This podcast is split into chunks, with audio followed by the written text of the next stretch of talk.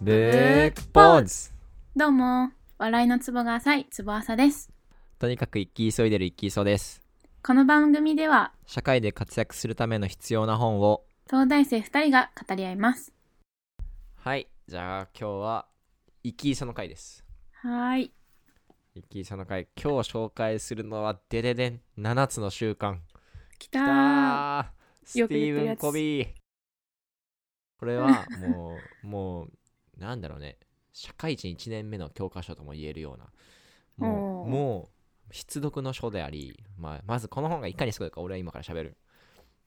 この本がいかにすごいかっていうのはこの本はねまず1989年にアメリカで出版されました、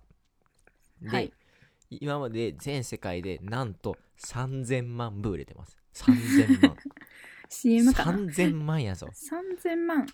すごいねやばいよん40カ国語にほ40カ国語もうに 感翻動訳しさすれぎて、ね、て喋れてない。 40カ国語やねやばいってこれはす ちなごみいに、ね。ちなみにキングコング俺が大好きなキングコング西 野がビジネス書を出して売れたっていうのが10万部やでおー。日本一3000国万部やでで1年ぐらいだったら10万か。え全然違う、ね。にしてもよででも40カ国語に翻訳されてるからで40倍しても400万やんキングコング確かにに。えで3000万部やで3000万、そっか。すごいね。300いやだって倍、10万の。今から今から坪浅がさ全世界で3000万部売れる本を書きなさいって言われてさ、やばないやばい。わからん、もはだや ろ。でしょいやで20なんで世そ紀んにな最も誇ってんね影ん。響を与え たこれは20世紀に書いた最んもか影響を与えたビジネス書第1位獲得されてておこーの著者のスティーブン・コビー氏はタイム誌が選ぶ最も影響のあるアメリカ人25人に入ってますはいはいはい。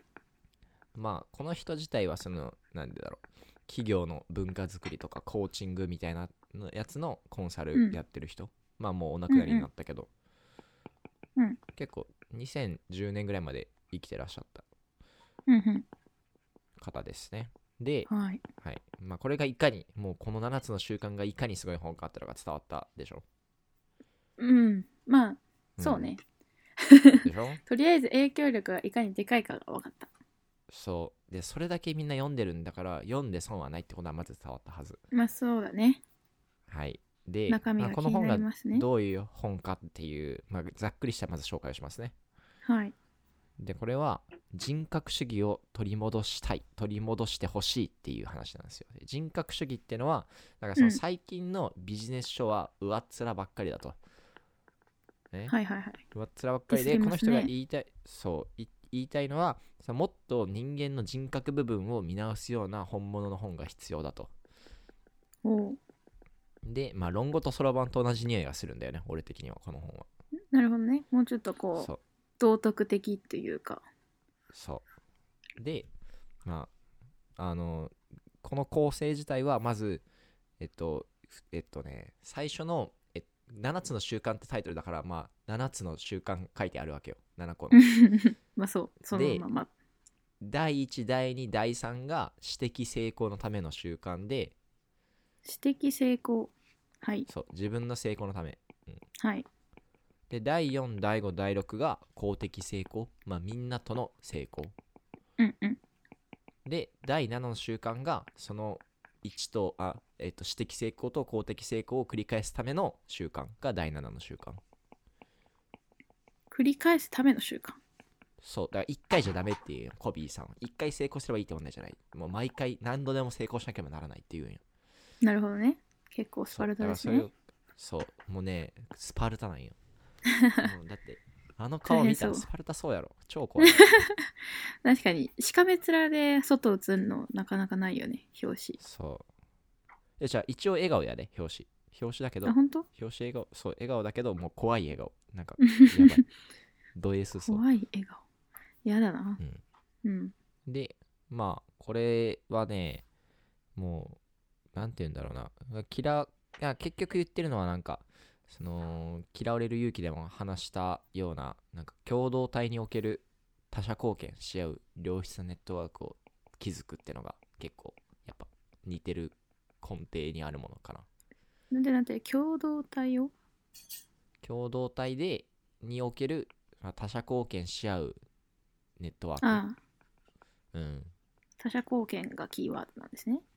そうね。まあそう。なんかそういうイメージ。なんか結構そのギブアンドテイクとかさ、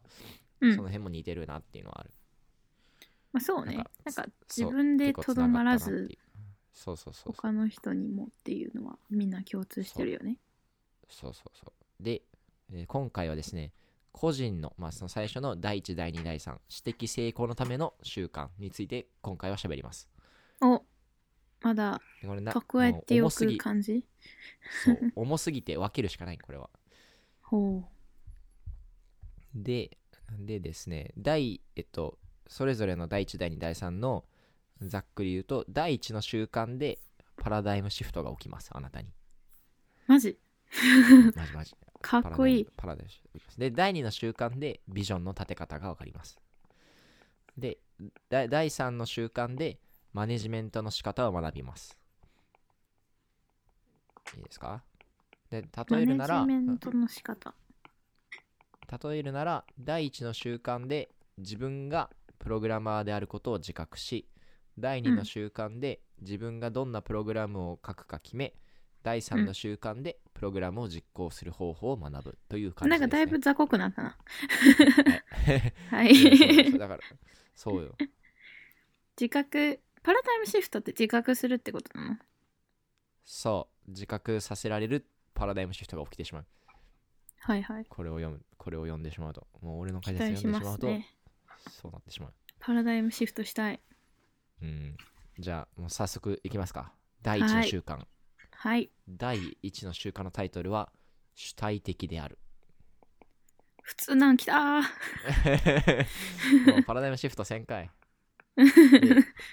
はい主体まあ的これはね全ての行動は自分が選択した結果だと思えってこのかこの方はおっしゃってねなるほどで主体性の定義は自発的に行動することで自分の人生にけ自分の人生の結果に責任を持つことが主体性ふんふん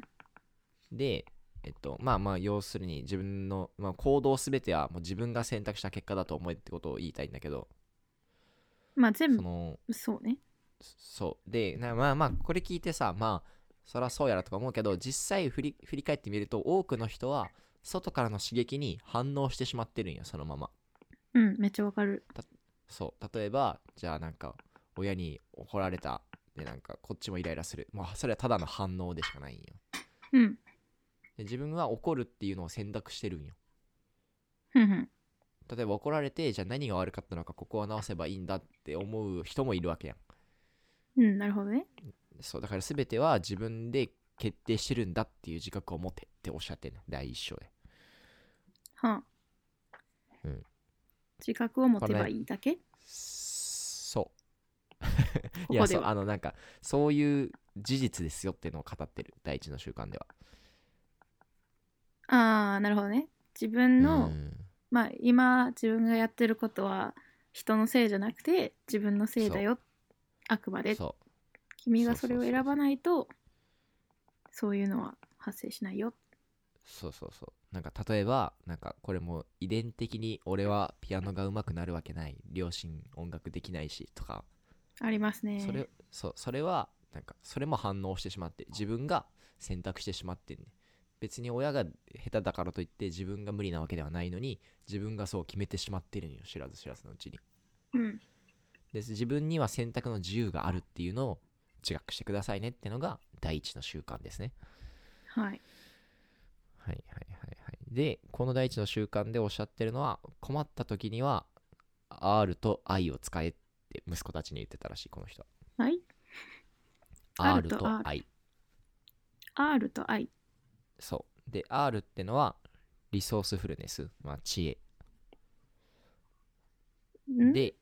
うん I ってのは、イニシアティブ、率先力。はいはいはいはいで、知恵と率先力で主体的に動いて、動動こう、困ったらっておっしゃってます。知恵と率先力ですね。率先力はいはい。まああったでらなんかいろいろできそうだね確かにうんうんでそのさらにこの章で言ってるのはえっと影響の輪の中影響の輪と関心の輪って話をされてますこの方は影響の輪と関心の輪そうで影響の輪ってのは実際自分が行動することで影響を与えられる人たちの輪うんで関心の輪ってのはその自分が何をやっても別にもうどうしようもないもの事象とかいろいろ例えば芸能人の不倫とかさ、んうんもうどうしようもないやん,、んうんなんか俺が騒いだとこで何も変化起きないやんうんでこの子はひまあそれが、えっと、影響の輪と関心の輪の定義でで関心の輪だけにあ違う違う違うごめん間違えた影響の輪だけに注力しましょうって言ってるはい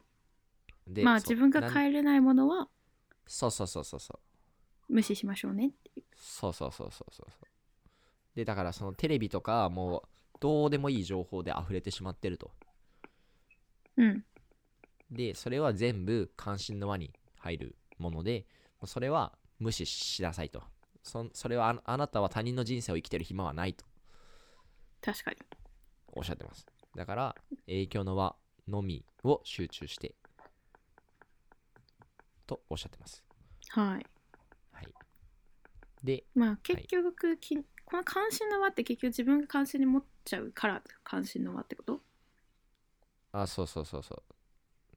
ただそう影響の輪の中のこともさ、まあ、関心を持つんだけど、まあうんその影響を実際与えれるで関心の輪なるほのどやねつは、関心そのう方が関で心か持っいのねてそうそうそうそうそうどうしようもないはいはいは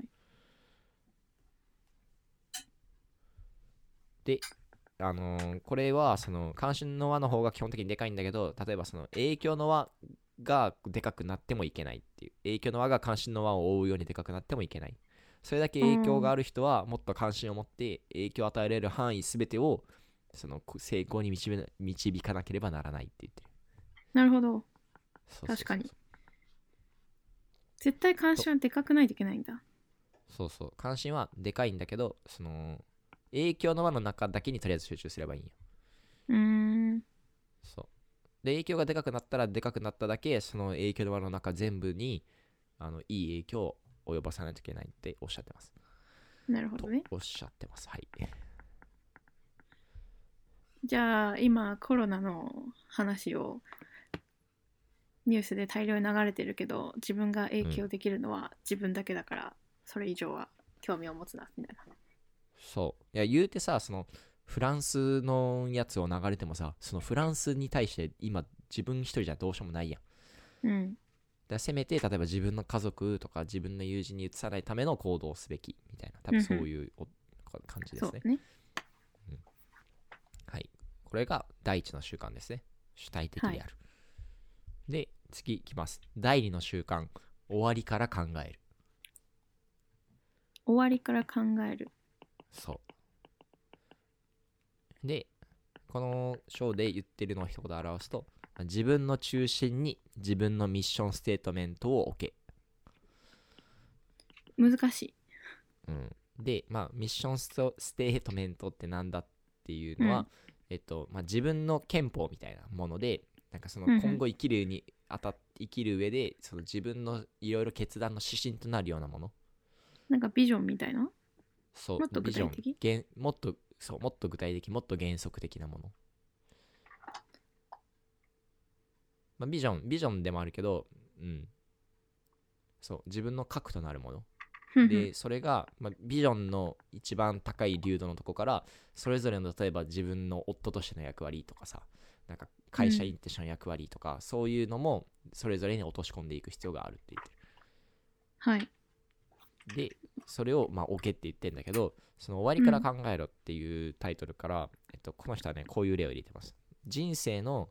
終わりのシーンから考えないといけなくてじゃあめっちゃ終わりやん今今そうで今あなたはあのー車で乗ってきてで、はい葬儀場に着きましたとはいであなたが知ってる友人たちもみんな喪服を着てそこにいますとうんでこの時はまあ雨が降っててですねみんな傘を差してます、うんまあ、く暗い日ですよザーッとなっててで今結構大きな葬儀場に入って、まあ、みんな入っていきま悲しすいねで自分も名前に受付をして入っていきますと、でどんどんどんどん線香をみんな上げていくんですけど、ままあ、自分の番の選考が来たと。うんで選考を上げてその棺桶の中の顔を覗いてみるとあなたです と。 怖い。でこの後、えー自分の家族とか友人代表が、あのー言葉を述べますとうん。でこの時にどういう言葉を言われたいですかそれを想像しなさいっておっしゃってますこの人なるほど。そう深いなその時に例えば「いやーあなたはお金にいつも執着して」って言われたいですかって いうそんなこと言わんといてほしいけどな。 まあねそうまなんあだけど思われたくないよね。そうそうそうそうそうでここで自分が何て言われたいかっていうのを想像して自分のミッションステートメントを立てていけっておっしゃってますねなるほど。そうまあこれは結構確かにそこまでかんそこの終わりから考えるとさ結構なんかちゃんと考えるやんだって確かにね人生生きててさ死ぬっていうのは分かってる事実なんだけど明日も生きてるっていう前提でみんな生きてるやん、うんうんうん。だそれかこらそあそののそう100日で死んだ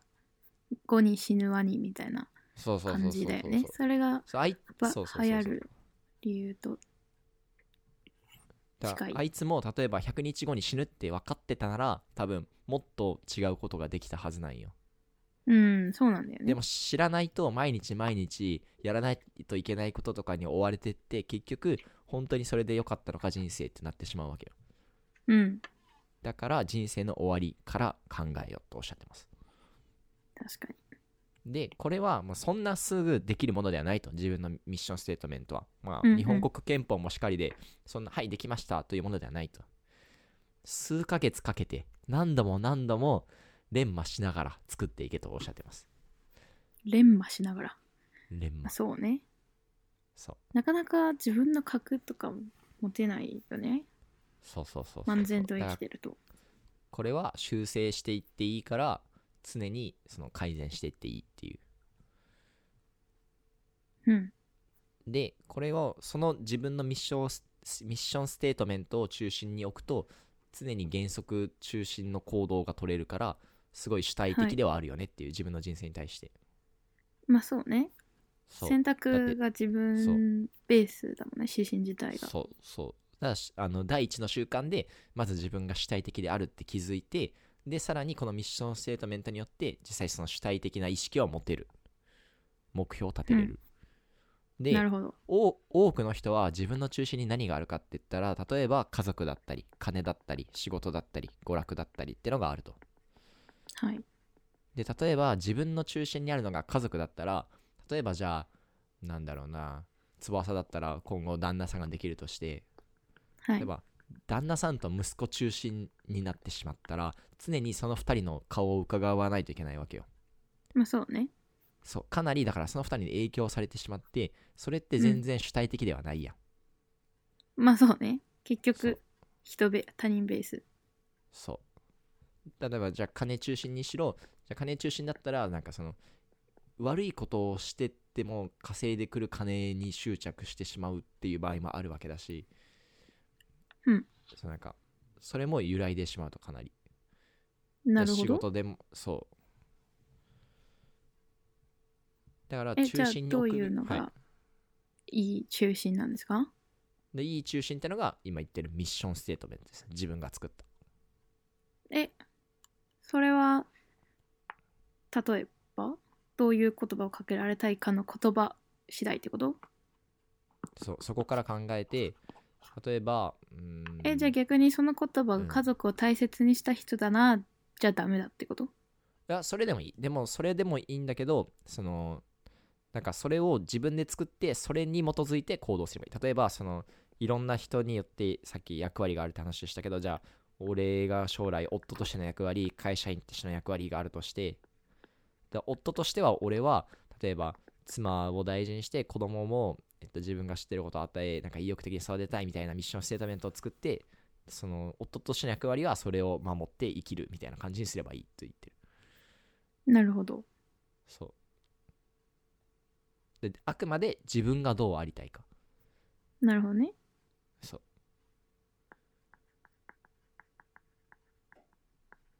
これが第二の習慣、終わりから考えるです。はい。人生の終わりのシーンからそ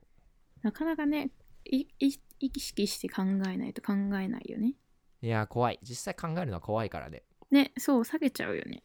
できれば目を背けたいけどそそうこなんだによ向き合った時に逆に強くなるおー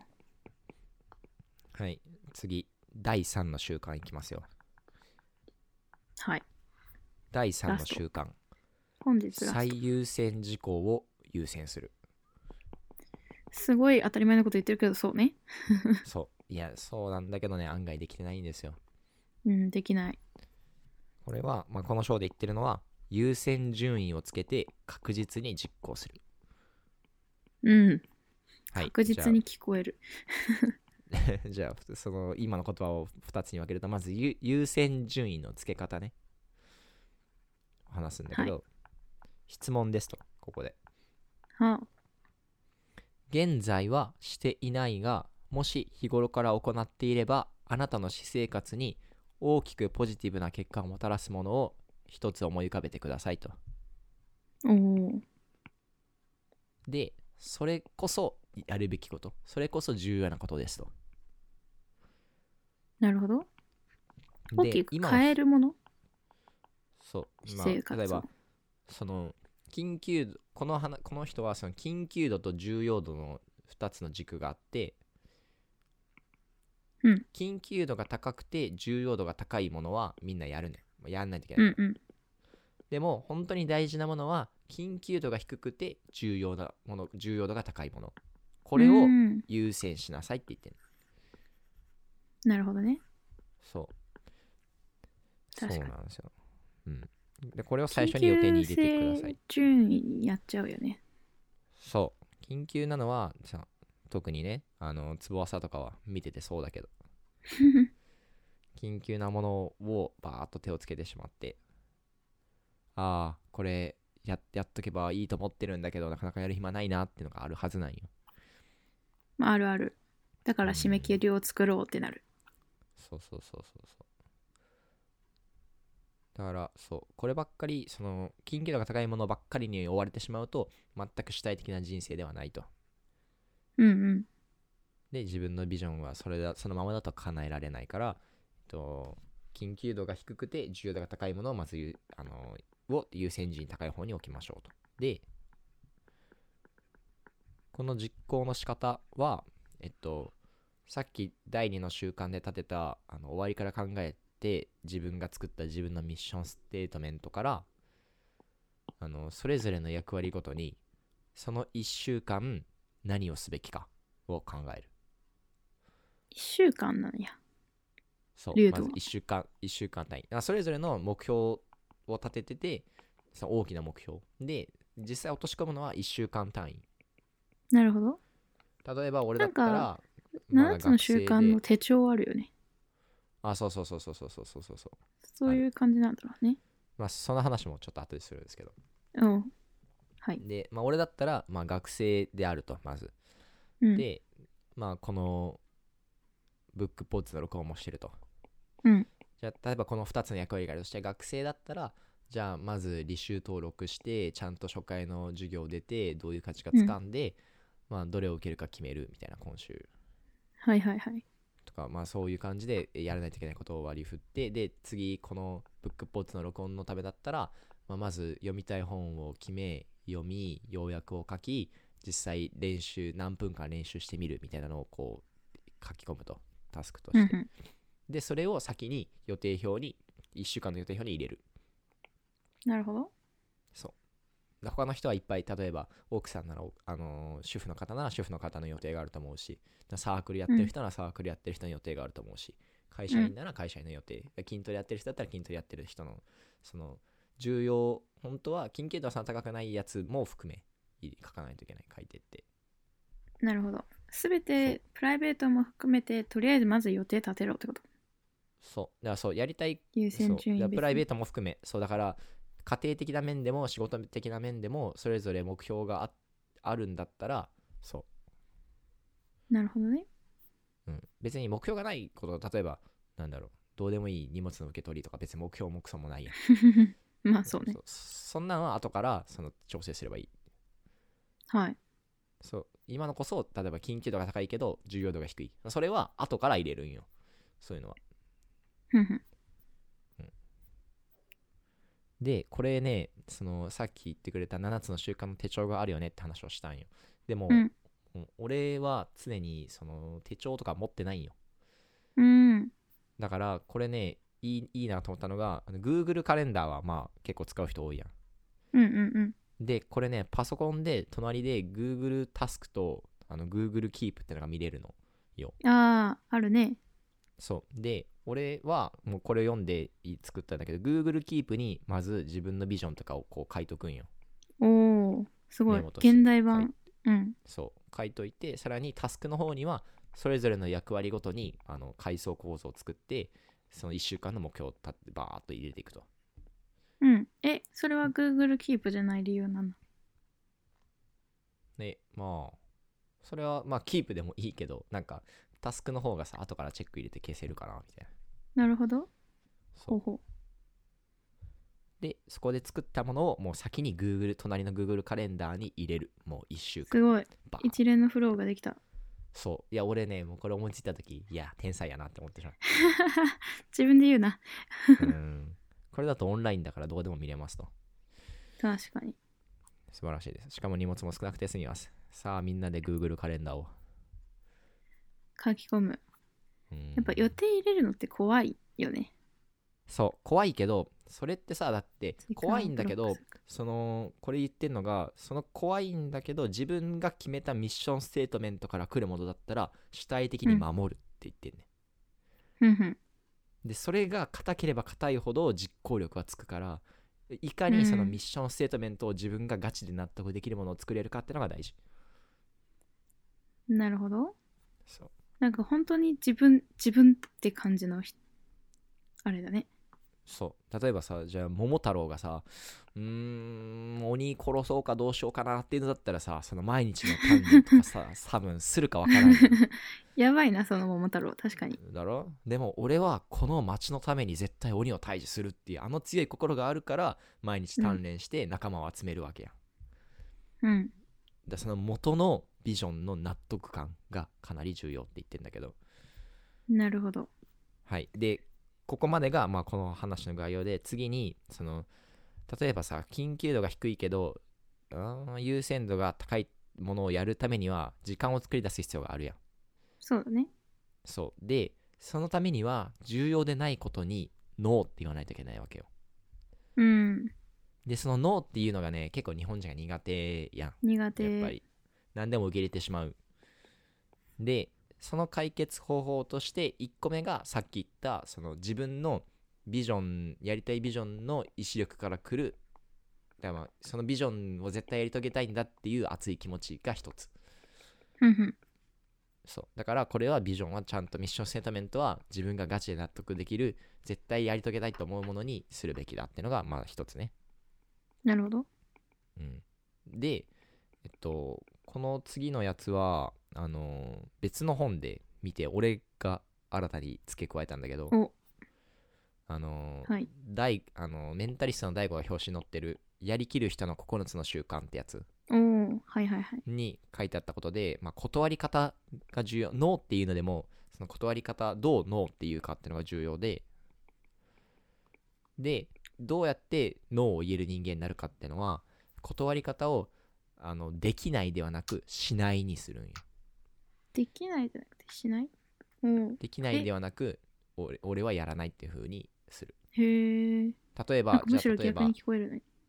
なんだろう例えばうーんちょっとこの例えばこのシステムのバグ直しといてっていうどうでもいいタスクが降ってきたとしてうん、でその断る人に苦手なものは例えば、うん、この日はこういうこういう用事が入っててできそうにないですとか言って断る、うんうんうんじゃなくていや僕は僕のこれこういうのがやりたくて僕はこれをする時間があるのでしませんって答えるとそのし自分でしないって断れたっていう回数が積み上がれば積み,、ま、積み上がるほど脳の力が強くなっていくねえそのやりたしないしないって言われたらなんでってならないそうななんでっていうのはだから自分が本当にちゃんとその優先事項を決めて入れてる予定があるんだったら僕はももうそのどんどん上のレイヤーを喋っていく僕はこういう人生を送りたくてこの目標があってこれを送るためにはすこごこいでうこざれをいし人ないといになけならないい。とでもでもそれだけやり遂げたくてそれだけ言われたら相手も考えるやろまあそうね。そうでもうじうじしながら「うーんちょっと時間が」とか言ったら相手を押し押してくるまあでそう全てね。はこうつながってんねんまあすごい頑固な人には見えそうだけど。そう。じゃあその、まあ、柔軟に対応するのも必要だけど、なノーっていう基本として、できないだと、そのなんか、その、自分でこ、自分で主体的に断ってるわけじゃないやん。まなあんそかう、しょうがなね。くできないみたいな。そ確かう。にでも確かに。し、やらないだと、自分が主や体的りにた決くめたないっていう気持ちをまず伝えてないのは問題ってことだよね。で、それが言えたら、言える成功体験が積み上がっていくと、自信になって、脳がどんどん言いやすくなる。うん。でも、ある日突然、脳が言える人間にはならないんよ。まあそうね。そうだから習慣それがはあるそう主主体的にやらないっていうのを伝えていくしかないなるほどね。でそれで相手で詰められるような用事だったらそれはなんだろう自分がちゃんとそのやりたい目標に対して納得できてないとか本当はどうでもいい用事だったりするから全部つながってんね、はい。なるほど。積極的に自分に合わないものはノーと言っていきましょうってことね。そうやらない俺はやらないいや行かないっていうべ きや今度まあ飲み会あるけ言どってるどう行かないっていうべきやね行けない行けないじゃないで行かないああ。いやそっマかジっ大て事なるかも。のうんそう遊びの誘いとかもさいや行けないかもちょっと渋めの遊びとかさ行けないかもじゃなくて、行かないっていうねえ、 ちょっと嫌やわ、それ。 まあそうケースバイケースだけどねさ人間関係において、まあ、難しいとこもあるけど、うん。確かに成功はしそう。そう。だからさ、断り方も重要よ。だからだから例えば、このメンツは渋いから行かないじゃなくて、うん。なんかどうしてもやりたいことがあるんだよね、本当は行きたいけど、まあ俺は、んうん今回は行かないわ、みたいな感じで、うん。なるほど。まあ、うまく、そう。で、えっとね、さらに、さらにおっしゃってるのは、その時間を作る、自分のさ、その緊急度が低くて優先度が高いものをやる時間を作るには、えっと、他人に任せる必要も出てきますよねっていろいろ。うん。うんこれは松尾さが結構やってることなんだけど。初め結て構他人が出てきた。そう人の手を借りる必要があるやんやっぱりそうだね。自分ででやれることはさ限られてるからでこの時の頼み方ってのがえっと大事ですよっておっしゃってて、うんで気をつけるべきなのはその何かを頼む時にその使いっ走りとしてもう細かく指示するんじゃなくてもう丸ごと投げるああ、それはそうだよね。結構見るわ、そういう話。そうで例えば例えばじゃあこの俺らのブックポッツにさ新たな仕入りの部下が来ましたとおおで部下にじゃあこの録音データのこの部分をカットしてここに音楽を入れてでいい感じに編集してアップロードの日時はこの日の何時でまあここまでやっといてねみたいなじゃなくてじゃあ録音データ渡すからで欲しいのは、えっと、7次の月曜の夜までにアップされてればいいから、まあ、それまでのことをあとは頼んだみたいな、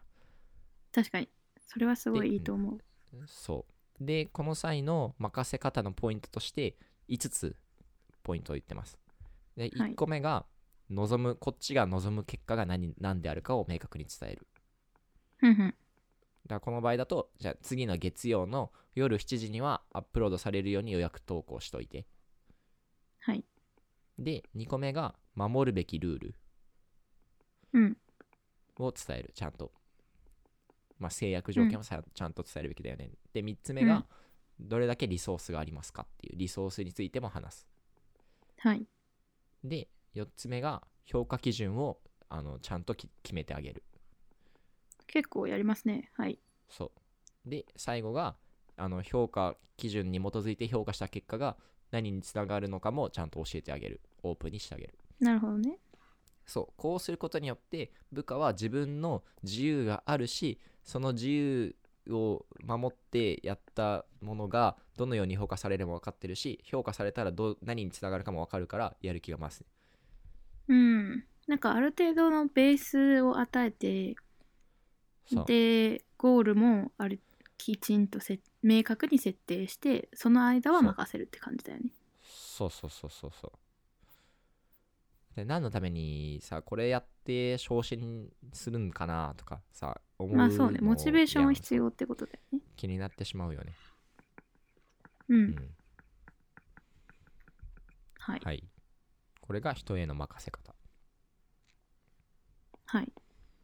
はいこれで第3の習慣は以上ですこれによってまずパラダイムシフトが起こりそう目標が立てられ自て分が主体的であるとそうで最後時間のマネジメントかな多分これは時間そのうだマねネジメントと他人への頼む、まあ、そうね自分の時間のマネジメントプラスその残ってそうるタスクを他人に任せる方法ってことだよねそうそうそうそうそなるほどういや結構このね人としてもう最も深い部分をなんか言ってる感はあるよななんかもう基て礎か基礎みたい厳なしいよねうんうん、すこごれいはもうまさしく人に期待をしている感じがするねビジネス教養まさしくそうね大変だ、うんでも結構その普通に生きてたらなんか主体的であるあった方がいいってのは分かってるけどやっぱどうしてもねあの反応的になってしまってることは多いよね、うんちょくちょくてか大体はん反応じゃない主体的そうで何かをすることって結構ない気はするそういやだからこそ本当にその人生でいいのって話をしてるうんみんながさみんながめちゃめちゃ主体的でみんながめちゃめちゃ意欲ある世界だったらさやばいで多分ちょっと怖い怖いねそ れねなんか自己中の集まりみたいになっちゃう いやこの人はでもその自分だけじゃなくてそのもちろん人間関係も大事にする必要はあるって言ってるえなんかそだのから理その論的に捉えすぎてて、うなんか本当なのかなって思っちゃうかもこの人が言うとあーなるほどねうん、だって結局その全ては自分のその目標ベースであるってことだよね、うんある程度自分の時間というかだからその、うんその目標の一番コアとなる自分のミッションステートメントにもそのやっぱり他人との関係も入るからだうんからそれも結局落とし込まれてって自分のその1週間のスケジュールに他人との関係もちゃんと入るようになるんじゃないうんなるほどじ自分だけのやりたいことじゃなくてまあでもそのそれも自分がコミュニケーションしたいからみたいな うん、うん例でえばにしじゃあ例その例外はなんかなおさらにしそうな例外弊害なんかえ今坪さんは何を懸念してるんうーんとなんだろうなんかその自分全て自分が主体的な時に他者のうん視点が欠けてる気がしていて確かに自話して分そうその、うん客観的に自分が見られないような気がしていておう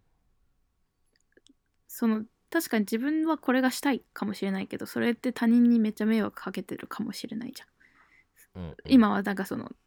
最善自分が全て立ててるものは最善という意味でやってるかもしれないけど、うんなんかある程度そういうのが犠牲される気はする他人あーへの迷惑とか例えばすごいうん自分はなんかお中心はお金じゃないとは言ってたけどなんか終わりのシーンでこの人お金持ちだったなと思われたいとかそういう感じだったらうんそれにまつわることを全て最優先にするってなんかなんかなんか欠けてる気がするんだよなうーんなるほどねうーんまあその例えばじゃあ今の例で言うと終わりであすごい大金持ちだったなって言われるような人生にしたいってだったらさうんなんかうーんもうそもそもそれを持ってる時点で結構なんか自己中というかさそんなことはないんじゃないまあ別にお金によって自分のうんまあわかんないけど別にお金イコール自己中ではない気がするうんうんうーんそもそもその中心に置くものがお金だとまあダメって話があったよねうーんなんかなんなんなんて言うんだろうな本当はいいいい人なのになんかその目標をこれによって立ててしまったせいで人間関係が崩れるってのが怖いのはまあ分からんではないけどああまあまあなんて言うんだまろあうそのそう目標自体目標これ自に体よがっなてんか悪こ、うん、悪くなることはないかもだけどどうん目標自体が微妙てかさあんま人のこと考えてない目標で結果的に人のことをないがしろにするっていうのはまあそりゃそうってなるけどうんうんまあはい まあさすがにそんな理論的にだけ考える人っていないから多分大丈夫だと思うけどうんうん何例えばじゃあ月曜これをやるって決めててでもうんなんか大事な友達のものが入ってしまってみたいな例えばじゃあまあじゃあ例えばそうね俺でがもそもうれは月曜全てうんでもそれで言うとそれはまあうん断るべきってことだよね、多分そうでもうんとね重要度によるんよそれも例えばあのー俺が月曜の夜じゃあこのブックポーツのための本を読み切るって決めててうんでここでじゃあそのその時間帯に坪朝が倒れたと連絡が入ってで、おうん俺は本を読むんだっていうのは間違いよそれはもちろんうんまあそうそうそれは重要度の違いによるけどそのまあ重要でそうなねいものにはちゃんとノーノーって言おうっていうまあそうねそうそそうれそうはそうでそこはまはあある程度組み替えは必要だけど、大まかなものとしてこういうことですよっていううんうんはいはいこれが長い7会つ議の習慣の私的成功のための章ですはい3つなのに結構長いいやそう重いんよ俺が ね感動してしまってまとめてしまうからなるほどうん長くなってしまう20分か優先まあまあ優先順位通りでしたか優先順位通りですか優先順位通りですはいはい よかったですここここはちゃんと予定に入ってましたはいはいでは今回は7つの習慣の私的成功編をお送りしました公的成功編はまた後日配信しますはいありがとうございましたありがとうございます